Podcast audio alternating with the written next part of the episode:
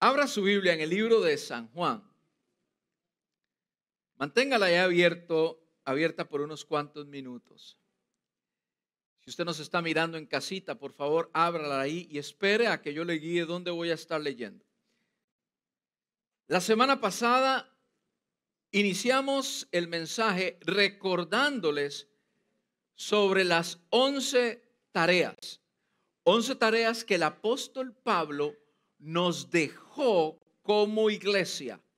Once tareas que desde la iglesia primitiva, los primeros años de iglesia, se han seguido cumpliendo generación tras generación hasta el año 2022, donde estamos nosotros aquí como iglesia y debemos de asegurarnos que si somos la iglesia de Cristo, debemos de cumplir con esas tareas.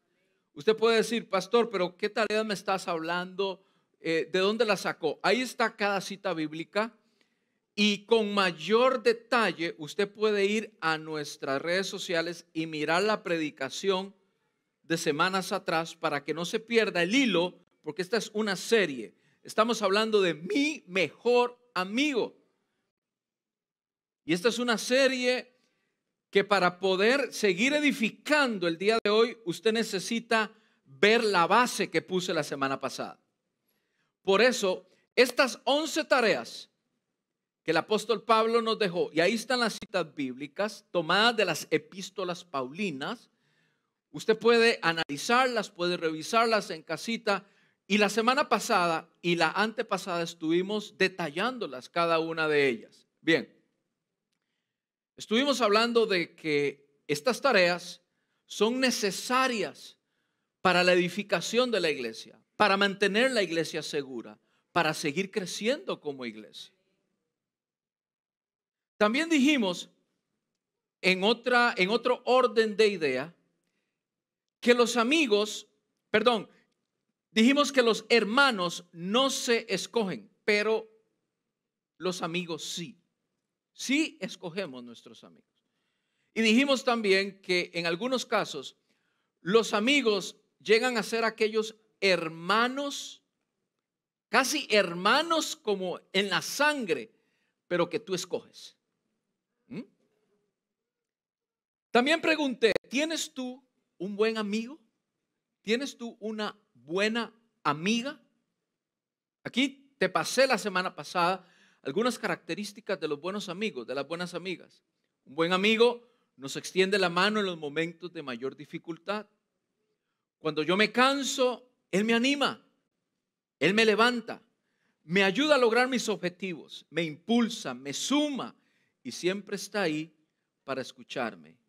No me juzga y la mayoría de veces me da un buen consejo. Esas son características de un buen amigo, de una buena amiga.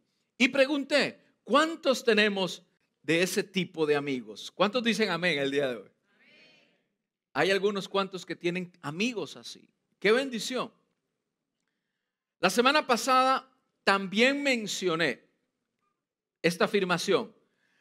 La única forma de lograr cumplir con las tareas que como iglesia tenemos por delante, ¿cuáles? Estas 11 tareas es a través de la ayuda y de la intervención de esta persona que debe ser nuestro mejor amigo, el Espíritu Santo de Dios, quien a su vez es quien dirige la iglesia de Jesucristo. Él debe ser nuestro mejor amigo. Pero al igual que otros amigos que escogemos y otros no, tú debes escoger al Espíritu Santo para que sea tu mejor amigo. Él no te obliga, Él no se apodera de ti, Él no, te lo, él no, lo hace a la fuerza, tú lo escoges. Y si tú lo escoges, Él está listo para ayudarte. Y eso lo hablamos la semana pasada. Hoy quiero basar mi predicación y responder a varias preguntas que me hicieron llegar algunos de ustedes durante la semana a través de diferentes medios, escucharon la predicación sobre mi mejor amigo y empezaron a preguntarme. Y el común denominador de estas personas las cuales me estuvieron preguntando, es que tienen poco tiempo en la fe. O sea, son nuevos creyentes. Son personas que están creciendo. Tal vez nos llevan los cinco años que tiene usted. Tal vez nos llevan los diez años, los veinte. Sino que estamos hablando de que tienen meses. Están naciendo de nuevo y están en el proceso de transformación. Y por eso el día de hoy quiero tomar esta prédica, esta enseñanza yo sé que podría hablar de la unción, del poder, de los milagros, de lo que provoca el Espíritu Santo y refiriéndome tal vez a una iglesia un poco más adulta. Sin embargo, como pastor, me corresponde también enseñar a aquellos pequeños que están naciendo entre nosotros.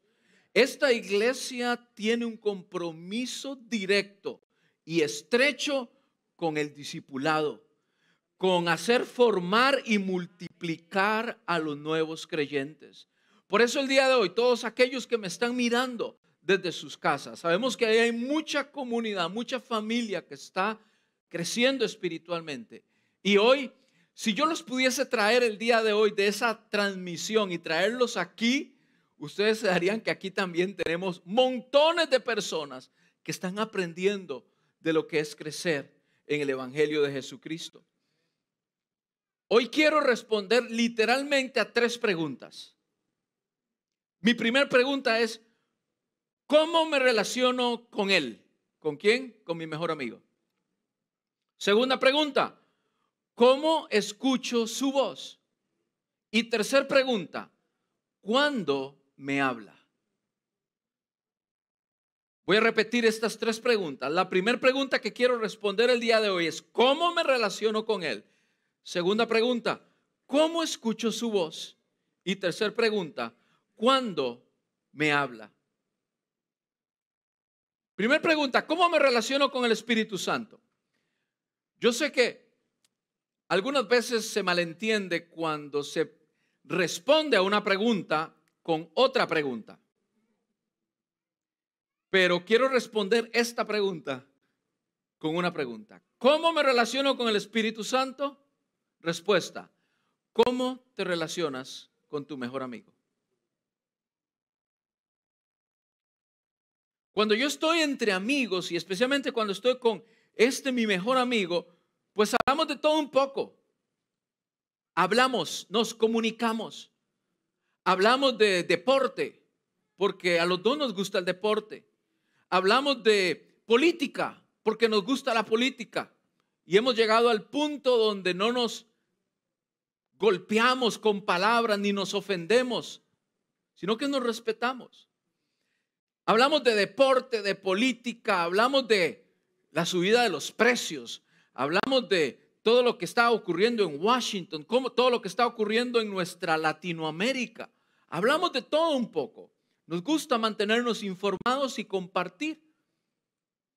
Pero también en esos momentos cuando he estado mal de salud, cuando me he sentido triste, he podido contar con Él a través de una llamada o a través de un contacto persona a persona. Yo no sé si a usted le pasa lo mismo.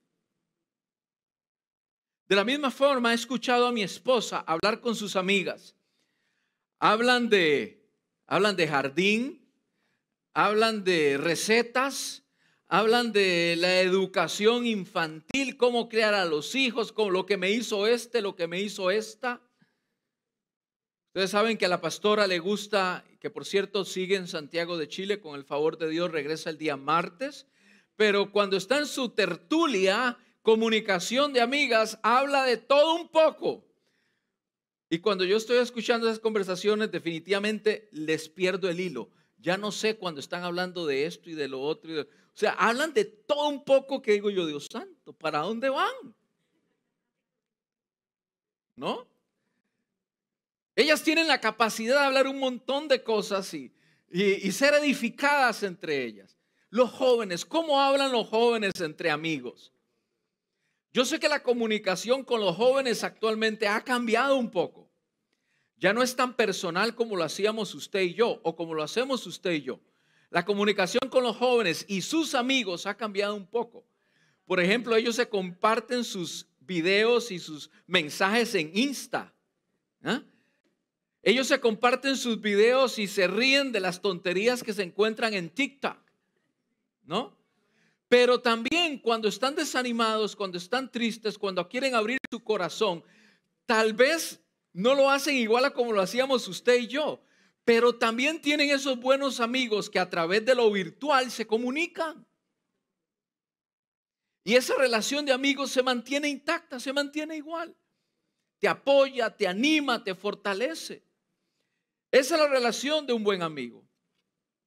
En las relaciones entre amigos, creamos ciclos de retroalimentación en los que un tema rebota de un lado al otro y cada persona suma, resta, persuade, responde y pasa la comunicación a los demás. No solo intercambiamos información, damos ideas, puntos de vista y opiniones.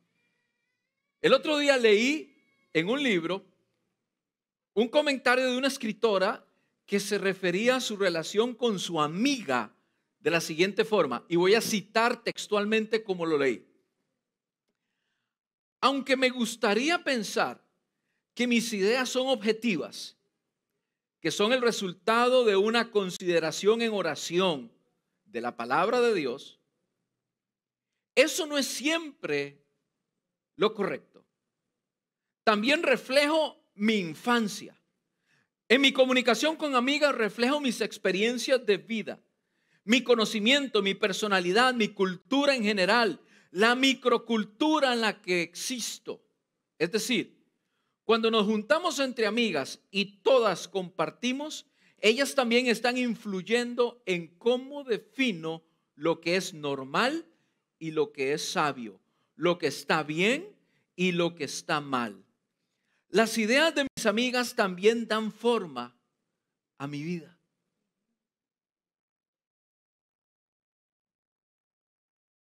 ¿Cuántos, ¿Cuántos, se identifican con esta comunicación entre amigos? ¿Cuántos se identifican con esta comunicación entre amigas? Cuando abrimos nuestro corazón y escuchamos ese consejo y escuchamos esa sabiduría, nos impacta en gran manera hace cambiar nuestros paradigmas, nuestra forma de pensar. De repente te estás ahogando en un vaso con agua y de repente viene tu amigo, tu amiga y te dice, pero eso no es necesariamente real. Mira a tu alrededor, mira todo lo que está a tu alrededor. Y muchas veces nuestros amigos nos hacen ver cosas que no habíamos visto. ¿Cuántos, cuántos se identifican con esa relación? En una relación como la que esta mujer escritora expresa, yo puedo ver que existe relación. En esta interacción entre amigos hay una relación y también hay una comunicación. Ahora, imagínate si una relación persona a persona influye tanto en la vida de un hombre y de una mujer, ¿cuánto nomás nos conviene una relación con el Espíritu Santo de Dios. Si estamos tan vulnerables hasta tal punto de identificar qué es lo bueno, qué es lo malo, qué es lo sabio, qué es lo que es oscuro, si estamos tan vulnerables en una relación entre amigos, ¿cuánto no más nos conviene ponernos vulnerables de ser necesario, pero abrir nuestro corazón a la amistad con el Espíritu Santo de Dios. ¿Alguien me está escuchando el día de hoy? Pensemos en este tema. Mi mejor amigo. Mi deseo no es que salgas de este lugar diciendo el Espíritu Santo es mi mejor amigo. Perdón, mi amigo. Mi deseo es que salgas de este lugar diciendo el Espíritu Santo es totalmente mi mejor amigo. Me conviene que el Espíritu Santo sea mi mejor amigo. Lo necesito. Debemos de recordar que el Espíritu Santo es una persona. En ninguna parte de la Biblia dice que es la tercera persona de la Trinidad. Solo que es parte de la Trinidad. Es igual de importante que Dios, es igual de importante que Jesús, es igual de importante que el Espíritu Santo. Dios es Dios Padre. Jesús también es Dios. Y el Espíritu Santo es el Espíritu Santo de Dios. Así que no le resta importancia al Espíritu Santo. Siempre nos acordamos de quién queda campeón y algunas veces nos acordamos de quién quedó en segundo lugar. Mucho menos usted jamás se va a acordar de quién es el tercer lugar. El Espíritu Santo es igual de importante, es la misma presencia de Dios Padre. Por eso es muy importante que tú entiendas el día de hoy lo que dice el libro de Juan, San Juan capítulo 16, verso 7. Les pedí que abriera Juan 16, verso 7, donde dice, pero yo os digo la verdad, os conviene que yo me vaya, porque si no me fuera, el consolador no vendría a vosotros, mas si me fuere, os lo enviaré. Estas palabras las está diciendo Jesús a sus discípulos. Y, y, les está diciendo, señores, es necesario que yo me vaya. Pero ¿cómo? Si esto está, llevamos tres años y medio de conocerte, esto se pone mejor que nunca. Estamos listos para los milagros, para ir a evangelizar, para ir a alcanzar el mundo y dices que te vas, ¿cómo va a ser posible? Es que no han entendido, es que si me voy, si no me voy, Él no vendría. ¿De quién está hablando? El consolador, el Espíritu Santo. Y mire que el escritor dice Él, refiriéndose a una persona. En las sagradas escrituras, cuando se refieren los apóstoles al Espíritu Santo, siempre utilizan el pronombre él. Nunca hablan de eso o aquello. Además de esto, estamos llamados a no entristecer al Espíritu Santo en Efesios 4:30. No puedo detenerme en las próximas citas bíblicas que le voy a decir, pero sí es necesario que si usted está aprendiendo el día de hoy, anótelas. Por dicha todo queda en video para que usted pueda ir luego a repasar estas notas. Estamos llamados a no entristecer al Espíritu Santo en Efesios 4:30. Se puede pecar contra el Espíritu Santo. Isaías 63:10. Se puede mentir al Espíritu Santo. En Hechos 5.3. Estamos llamados a obedecer al Espíritu Santo. En Hechos 10, 19 al 21. Y estamos llamados a honrar al Espíritu Santo. En el Salmo 51, 11. El Espíritu Santo tiene vida. En Romanos 8, 2 lo describe. Tiene la voluntad. Primera de Corintios 12, 11. Él es omnisciente. Primera de Corintios 2, capítulo 10 al 11. Él es eterno. Hebreos capítulo 9, verso 14. Y Él es omnipotente. Salmo 139, 7. Si fuera una cosa, no podría poseer todos estos atributos que tiene señalado en la palabra de Dios. Pero es que el Espíritu Santo es una persona, parte de la Trinidad y usted y yo tenemos que entender que como persona Él quiere relacionarse contigo. ¿Alguien me está escuchando? Es una persona y como toda persona, el deseo de Él es relacionarse contigo y comunicarse contigo. Él no es una fuerza, Él no es un viento, Él no es una emoción, el Espíritu Santo es una persona tan cierta como la que tienes sentada a tu alrededor.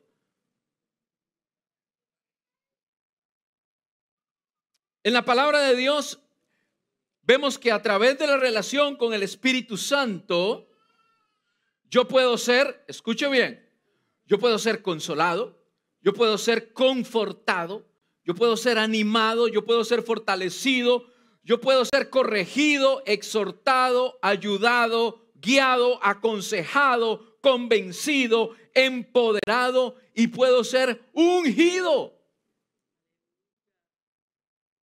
A través de la relación con el Espíritu Santo. Y si usted es dama, si usted es mujer, usted llámele, puedo ser ungida, confortada, animada, fortalecida, corregida, exhortada, guiada, aconsejada, convencida, empoderada y ungida. ¿Cuántas hermanas necesitan hoy más que nunca la ayuda del Espíritu Santo? ¿Cuántos caballeros necesitamos al Espíritu Santo como nuestro mejor amigo? Mire todo lo que podemos lograr ser, recibir del Espíritu Santo. Y me llama especialmente la palabra confortar. Confortar tiene que ver con vigorizar, tiene que ver con fortalecer. Pero lo que me llama especialmente la atención de esta palabra, confortar, es que tiene que ver también con desahogar. ¿Cuántas damas se han desahogado con su amiga? ¿Cuántas veces usted ha servido de desahogo para su amiga? Caballero, ¿cuántas veces te has desahogado con tu amigo? de eso que está aquí y no lo puedes retener más hasta que no lo ves y lo tiras. ¿Cuántas veces? Seamos honestos. Y es que el Espíritu Santo también te ayuda a que te desahogues. Él está ahí para confortarte, Él está ahí para que te desahogues. Muchas veces no necesitamos ni siquiera llegar a donde el amigo, a donde la amiga, sino que sentarnos con el Espíritu Santo de Dios y desahogarnos. Y mientras escribía este mensaje, el día de ayer el Espíritu Santo me ministraba y tuve que desahogarme también muchas cosas y decir, el Espíritu Santo ponía en mi corazón, hay muchas personas que van a estar ahí sentados el día de mañana que necesitan desahogarse, desahogar su corazón, desahogar sus sentimientos, porque hay tanto odio, tanto rencor, tanta falta de perdón que este año 2022 necesitan aprender a relacionarse con el Espíritu Santo y desahogar todo ese dolor. No es posible seguir adelante caminando, triunfando de la mano con el Espíritu Santo si no empiezas a vaciar lo que hay dentro de ti. Falta de perdón rencor por tus padres, por tu tío, por aquel vecino que te hizo. ¿Has ganado algo teniendo ese rencor por dentro? Lo más importante de esto es que puedes relacionarte con el Espíritu Santo en cualquier momento, en cualquier lugar. No necesitas levantar el teléfono, no necesitas venir a un templo, no necesitas ir a un lugar especial. Lo único que necesitas hacer es tomar el tiempo y decirle, Espíritu Santo, necesito una cita contigo. Muchas veces hacemos citas con los amigos, con las amigas, y dejamos de lado que lo más importante es tener una cita con el Espíritu Santo de Dios. Por eso hay tanto rencor, por eso hay tanto en las sesiones de consejería, las personas hablan y es, o sea, hay que solamente escucharlas para darte cuenta de tanto dolor y odio que hay por dentro. Cuando es tan fácil poder accesar a la ayuda del Espíritu Santo de Dios. Siempre me ha gustado hacer deporte. Siempre he sido una persona activa en el deporte. Y ahora pues no tengo ah, la posibilidad de, de estar jugando soccer, que es lo que practico, de estar jugando fútbol tan constantemente. Entonces trato de correr. Me gusta correr. Y me doy cuenta que en medio de mis ejercicios, cuando estoy corriendo, lo que me comí el día de ayer me ayuda muchísimo a ser efectivo en mi maratónica de la mañana. Si el día de ayer me alimenté bien, mi tiempo de correr, oh, va a ser muy bueno. Ningún músculo me va a doler. Voy a tener energía para comenzar y para terminar. Pero cuando no como adecuadamente la noche anterior, me doy cuenta que me empiezan a doler los músculos con los primeros dos minutos de estar corriendo. Me empieza a faltar el aire. Me siento como que no voy a lograr alcanzar el objetivo. Esa energía que genera la comida, la buena comida, pues hace que yo logre mi objetivo a la hora de hacer ejercicio. De la misma forma, el Espíritu Santo es como ese combustible que le da poder a la obra que Dios está haciendo en tu vida. El Espíritu Santo es ese combustible que le da energía, que le da poder, que le da vitalidad a tu vida, a tu relación con Él, para lograr lo que el Espíritu Santo quiere en tu vida. ¿Alguien me está escuchando el día de hoy? Si no nos relacionamos con el Espíritu Santo, Mire todo de lo que nos estamos perdiendo. Nos estamos perdiendo de consuelo. Nos estamos perdiendo de aliento. Ayúdeme ahí en la pantalla, por favor. Consuelo, aliento. Nos estamos perdiendo de ánimo. Nos estamos perdiendo de fortaleza.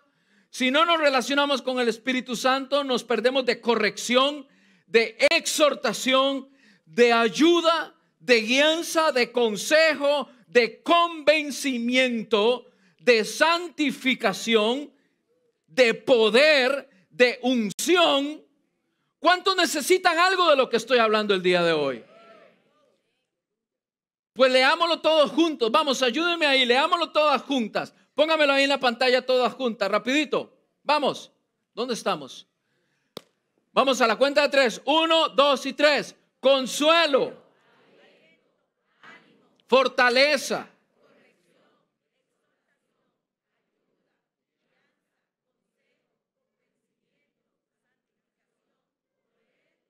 ¿Cuánto le dan gloria al Señor por la ayuda del Espíritu Santo? ¿Cuánto necesitamos eso en nuestra vida? Yo necesito consejo. Yo necesito guianza. De repente, de repente tomo malas decisiones y me doy cuenta que ¿En qué momento oré? ¿En qué momento le pedí dirección al Espíritu Santo? Y cuando estoy en medio de consejerías y estoy en medio de pláticas, de charlas, me doy cuenta que esta persona tomó las decisiones, las peores decisiones de su vida y en ningún momento tomó el tiempo para sentarse a preguntarle al Espíritu Santo. ¿Será lo correcto? ¿Estoy haciendo bien, Señor? Yo necesito fortaleza. Algunas veces, iglesia, el ser pastor eh, no es del todo una, una, una vocación donde tú pasas fortalecido, donde pasas animado. Algunas veces como pastor también te desanimas. Algunas veces te sientes solo, te sientes triste, te sientes desanimado. Pastor, ¿cómo va a ser posible que usted diga, pues si usted le pasa lo mismo a mí también? Si no soy de Júpiter ni de Plutón, tengo sangre por las venas. Y cuando veo que el hermano camina tres pasos y echa cinco para atrás, camina diez pasos y echa veinte para atrás, pues no me siento muy happy. No me siento muy cómodo, no me siento. Y ahí es donde el Espíritu Santo me viene, me abraza, me acaricia y me dice, tranquilo, mi hijo, tranquilo la obra es mía. Yo lidero la obra. Yo procuro trabajar con cada uno. Tú ten paz, tú ten confianza, ten ánimo y sigue para adelante.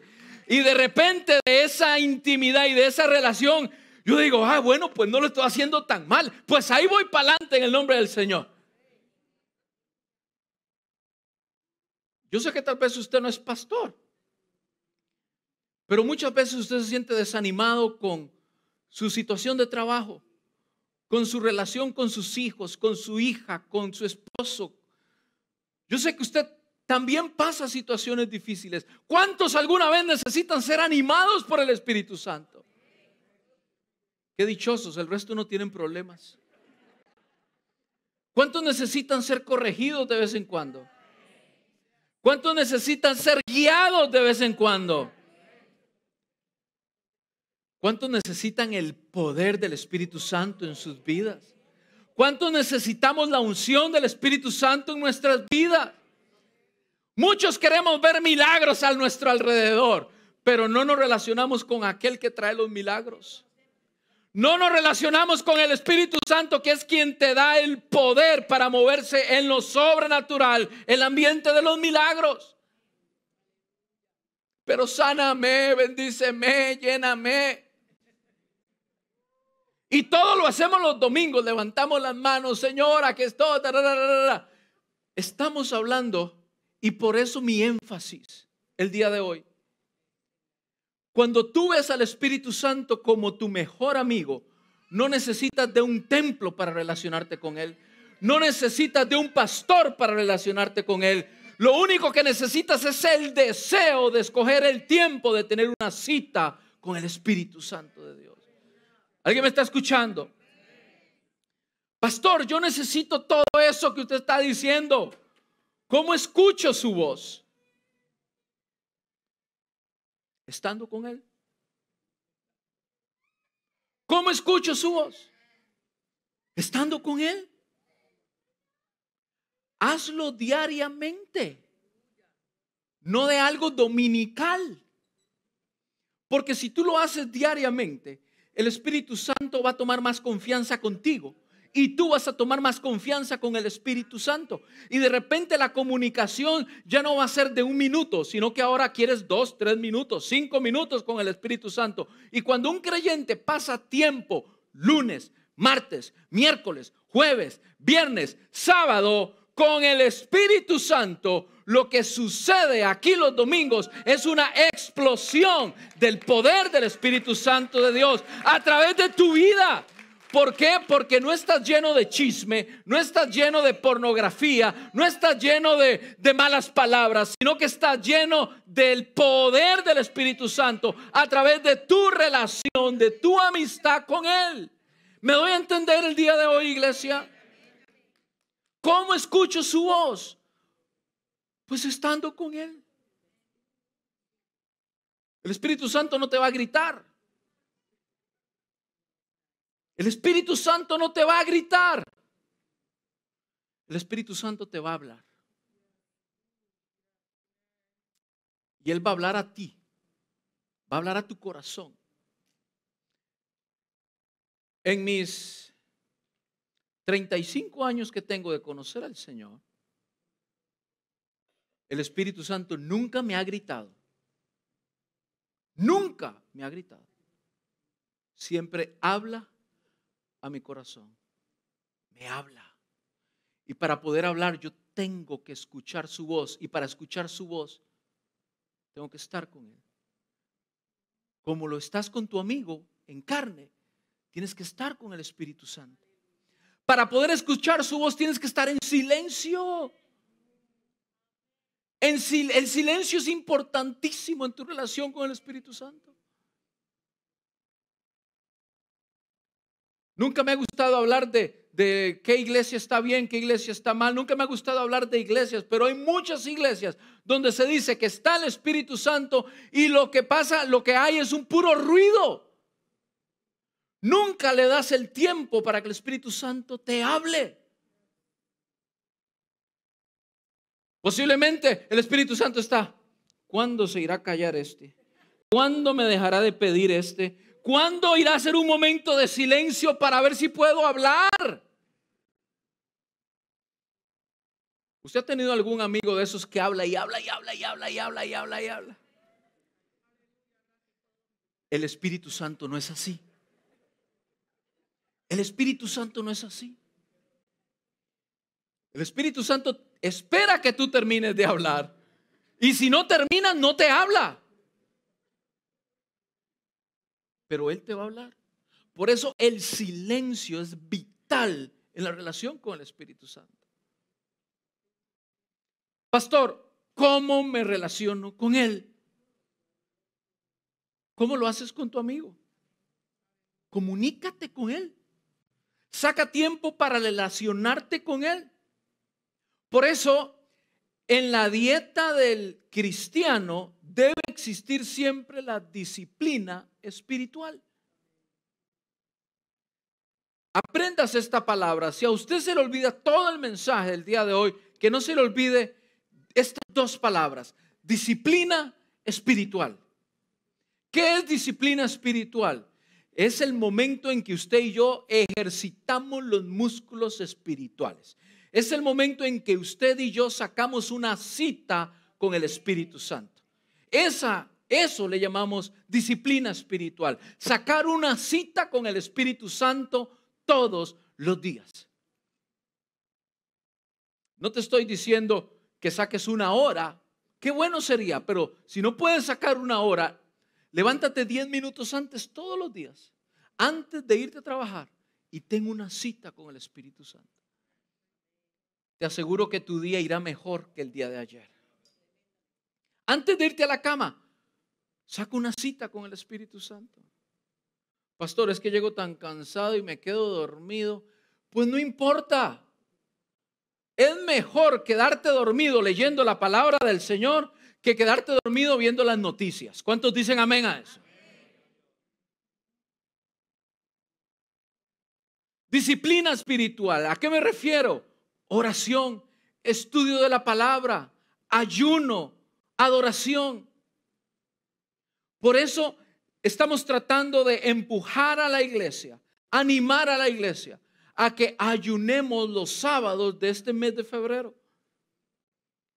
Porque estamos rompiendo el paradigma de que el Espíritu Santo está solamente en un lugar. Sí, aquí está la presencia de Dios cuando corporativamente estamos, pero el Espíritu Santo está también en ese cuarto, está también en esa sala. Él está contigo. ¿O se te olvida que eres templo del Espíritu Santo de Dios? Él te acompaña donde quiera que estés. Inclusive en esa oficina. Si necesitas el momento de estar a solas con el Espíritu Santo, pídele permiso al jefe, te vas al baño y ahí haces tu altar, tu cita con el Espíritu Santo de Dios. Estamos hablando de ser intencionados, buscar el tiempo con el Señor, con su Santo Espíritu. Hacerlo de una forma amena con el Espíritu Santo, una forma casual, Pablo exhorta a la iglesia en Éfeso y dice en Efesios 5, 18, no os embriaguéis con vino, en lo cual hay disolución. Lo que Pablo está diciendo aquí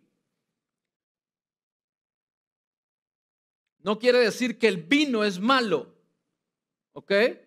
Esto no es lo que Pablo está diciendo aquí.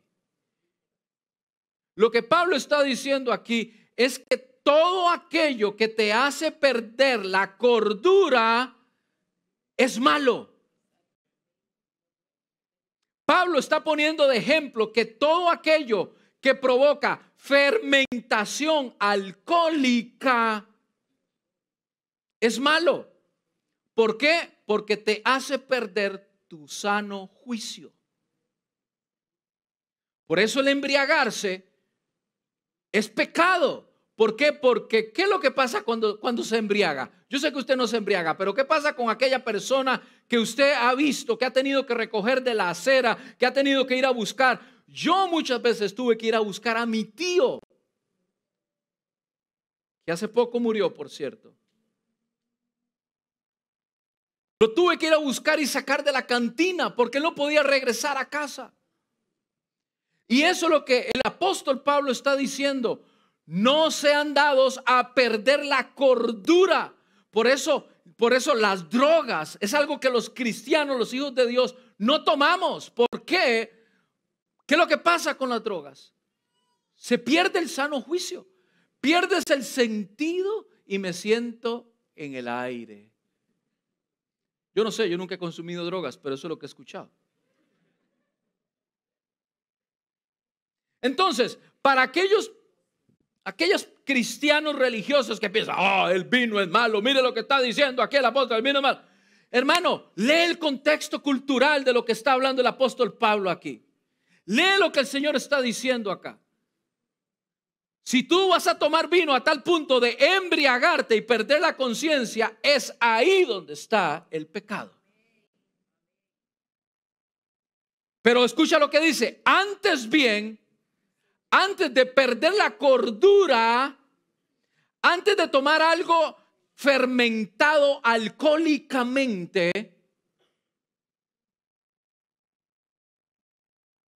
antes bien deben ser llenos del Espíritu Santo. ¿Cómo soy lleno del Espíritu Santo? Hablando entre vosotros salmos con himnos y cánticos espirituales, cantando y alabando al Señor en vuestros corazones, dando siempre gracias a Dios, a Dios, por, Padre, en el nombre de nuestro Señor Jesucristo. Leo de nuevo el 20, dando siempre gracias por todo al Dios y Padre en el nombre de nuestro Señor Jesucristo. El apóstol dice, en lugar de perder la cordura, en lugar de hacer cosas que te hacen perder la cordura, de comer.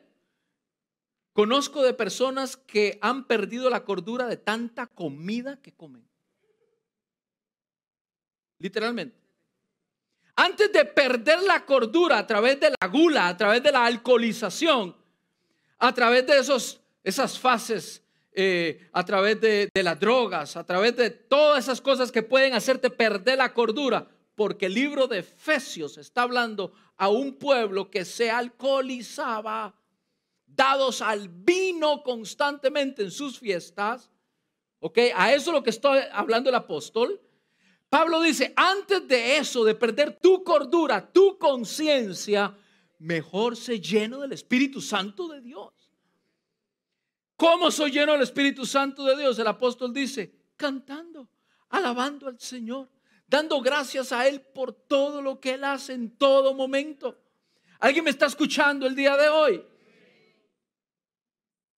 Relacionándote con Él. Así soy lleno del Espíritu Santo de Dios. ¿Cuándo me habla Él? ¿En qué momento me habla? Cuando meditas en la palabra, Él te habla. Cuando habla nuestro espíritu. ¿Usted sabe que usted tiene espíritu? ¿Usted sabía que usted tiene espíritu? Usted es tripartito, tiene cuerpo, tiene alma y tiene espíritu.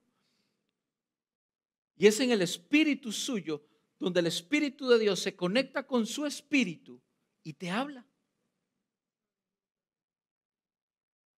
Pastor, es que nunca he escuchado su voz. Un, momento, un momento. Si eres un hijo de Dios, nacido de nuevo, aceptaste a Jesucristo en tu corazón, tienes al Espíritu Santo. Tienes la promesa del Espíritu Santo. Y cuando tienes la promesa del Espíritu Santo, Él te va a hablar. Pastor, pero es que yo he escuchado una vocecita y ese es el Espíritu Santo hablándote. ¿Qué quiere? Que agarre un, megáfono y te diga, posiblemente nos asustaríamos. El apóstol Pablo dice en la carta de Romanos que nosotros estamos corrompidos como cuerpo y somos dados al pecado. Nuestra naturaleza pecaminosa nos lleva a que todo lo que es pecado nos atraiga. ¿Qué quiere decir esto? De ti no puede nacer algo bueno. Del ser humano porque es una naturaleza caída, no puede salir algo bueno. Pues si sale algo bueno de ti como hijo de Dios, es el Espíritu Santo hablando a tu vida. Eso que estás escuchando es el Espíritu Santo hablándote. No lo ignores.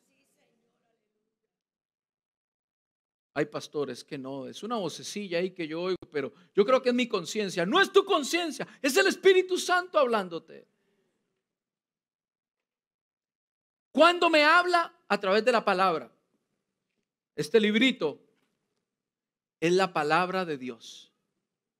Este libro, escúcheme bien, tiene las palabras de Dios. Por eso la relación con este libro es muy importante.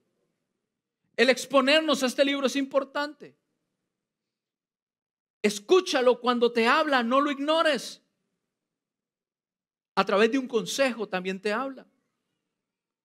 Aquí tenemos un equipo de consejeros. Normalmente ellos hablan y te van a dar un buen consejo.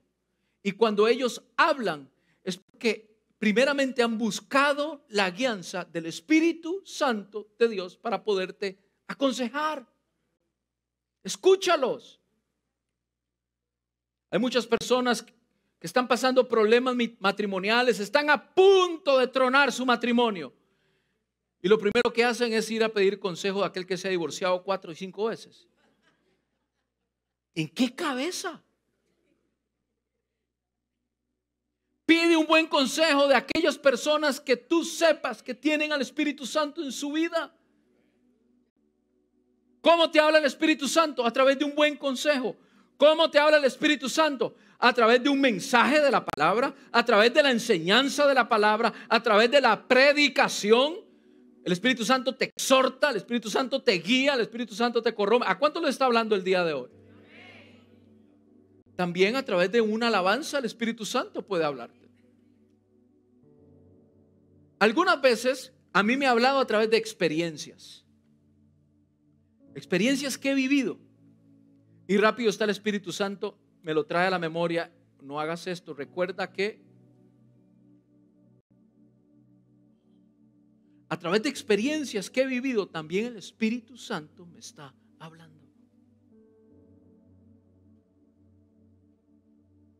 Algunas veces Él quiere exhortarme, quiere regañarme, como dicen allá en Chile, me quiere retar. Qué bueno que el Espíritu Santo me rete, me exhorte, porque me doy cuenta que me ama y quiere lo mejor de mí. El Espíritu Santo desea una relación viva contigo.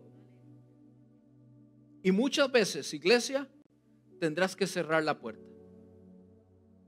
¿Cómo, pastor? ¿Cómo cerrar la puerta? El libro de Mateo, capítulo 6, verso 6, con este término, dice, pero tú cuando ores, entra en tu aposento y cierra la puerta y ora a tu Padre Celestial que está en secreto, y tu Padre que ve en lo secreto, te recompensará en público. Iglesia, para tener una cita con el Espíritu Santo, y ahí donde hay, encuentres transformación, guianza, renovación, ánimo, fortaleza. Muchas veces necesitas dejar las cosas a tu lado. Cosas que te desenfocan, la familia, muchas veces los hijos. Tendrás que poner cosas a tu lado para cerrar la puerta. Y cuando hablo de cerrar la puerta es que te metas en tu aposento, cierres la puerta Cerrada la puerta es donde ocurre transformación. Cerrada la puerta es donde el Espíritu Santo genera cambios en tu vida. Cerrada la puerta es donde el Espíritu Santo toca tu carácter. Y de repente ya no eres más iracundo, ya no eres más respondón, sino que a la primer prueba te das cuenta que el Espíritu Santo está obrando en ti y ya no sale todo aquello que salía, sino que ahora el Espíritu Santo a través de cerrada la puerta y tu relación con Él, ha provocado algo que jamás pensabas que iba a ocurrir en ti. Eso lo logra el Espíritu Santo en tu vida. No lo logran mis palabras, no lo logran mis mensajes, no lo logra eh, la relación contigo, mi relación contigo, lo logra el Espíritu Santo de Dios. ¿Sabes qué? Mejor que una consejería con el pastor, mejor que una consejería con el diácono, mejor que una consejería con cualquier entidad de la iglesia con cualquier persona, rabino o teólogo, lo mejor que puedes hacer primero es pedir la guianza al Espíritu Santo.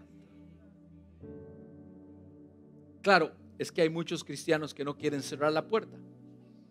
Es que es más fácil pedirle el consejo al pastor. Lo escucho sin ningún esfuerzo. Y hasta de gratis. Porque no me cobra nada por pedir consejos. ¡Ay, qué fácil!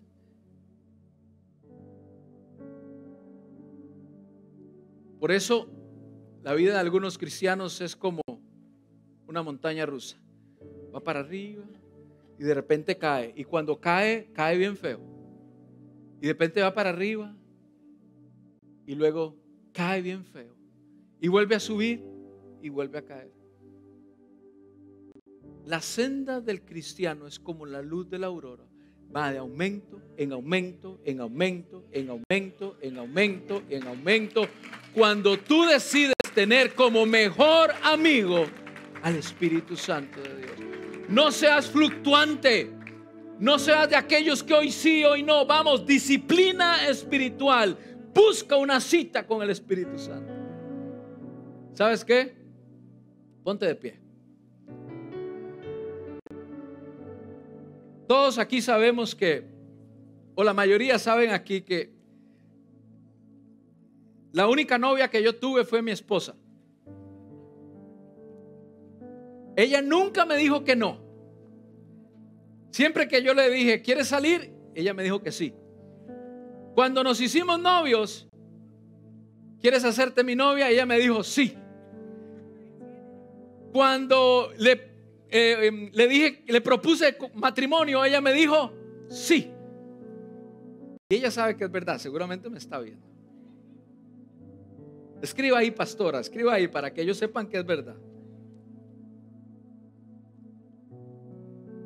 Cuando le pedía una cita, ella me decía sí. Claro, era recíproco, yo también, también, porque estaba enamorado con ella y pues usted sabe, en ese tiempo uno no piensa mucho. Pero ¿cuántos han tenido una relación o varias relaciones y te gusta aquella chica o te gusta aquel chico y tú te propones y te dicen no? No levanten la mano, pero ¿cuántos han pasado esa experiencia? En Colombia dicen, qué tenaz, pastor. Qué difícil cuando te dicen que no. Lo mejor de la relación con el Espíritu Santo es que el Espíritu Santo nunca te dirá que no. Él siempre estará ahí para decirte, sí, estoy contigo. Sí, yo te ayudo. Sí, yo te guío. Sí, yo te fortalezco. Sí, yo te abrazo. Sí, sigue adelante. Sí, yo te exhorto. Sí, yo te ayudo a transformarte. Sí, yo te ayudo a cambiar. Pero hoy es el tiempo de decirle al Espíritu Santo, Espíritu Santo, necesito agendar una cita contigo. Y hoy la puedes poner en tu agenda. Lo que no está en mi agenda, mi hija sabe que lo que no está en mi agenda no pasa. Por eso aquí yo tengo mis citas con el Espíritu Santo también. Porque yo necesito asegurarme de que esto esté en mi agenda y se cumpla todos los días. Por eso te doy la idea, ponlo en tu agenda. Asegúrate que ocurra. Inclina tu rostro por un momento.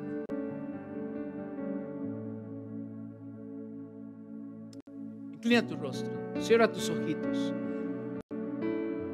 Estos 45 minutos que he hablado no valdrían de nada las alabanzas que hemos cantado no valdrían de nada si te desconcentras en los próximos cinco minutos.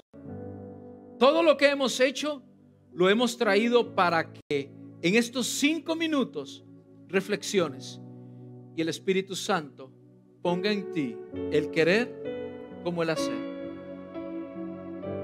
Así que no te distraigas, cierra tus ojitos Hoy necesitas consuelo. Hoy necesitas aliento. Hoy necesitas ánimo. Hoy necesitas fortaleza. Hoy necesitas ser fortalecida. Hoy necesitas corrección. Hoy necesitas ayuda. Hoy necesitas de un buen consejo. Hoy necesitas ser santificada. Hoy necesitas ser convencida. Hoy necesitas el poder necesitas la unción, entonces hoy necesitas al Espíritu Santo de Dios. Si el Espíritu Santo ha tocado tu corazón, te invito a que hagas esta oración conmigo. Y esta oración tiene que ver con un compromiso. Un compromiso para tener una cita con el Espíritu Santo. Diariamente. Esto es para valientes. No la hagas si no estás comprometido.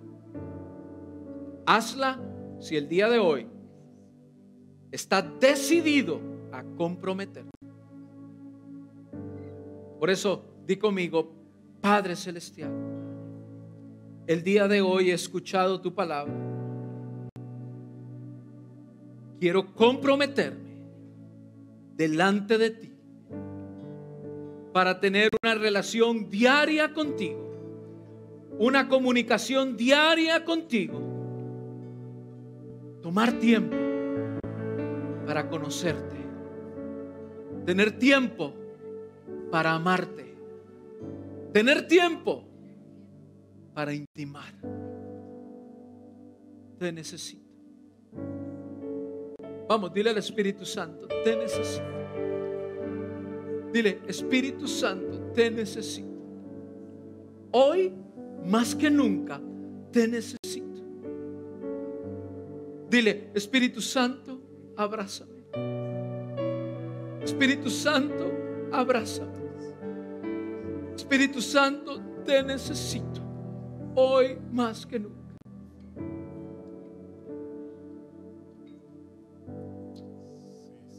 Hoy quiero que seas Dile conmigo, hoy quiero que seas mi mejor amigo. Vamos, díselo, si realmente lo sientes en tu corazón, dile Espíritu Santo, yo quiero que seas mi mejor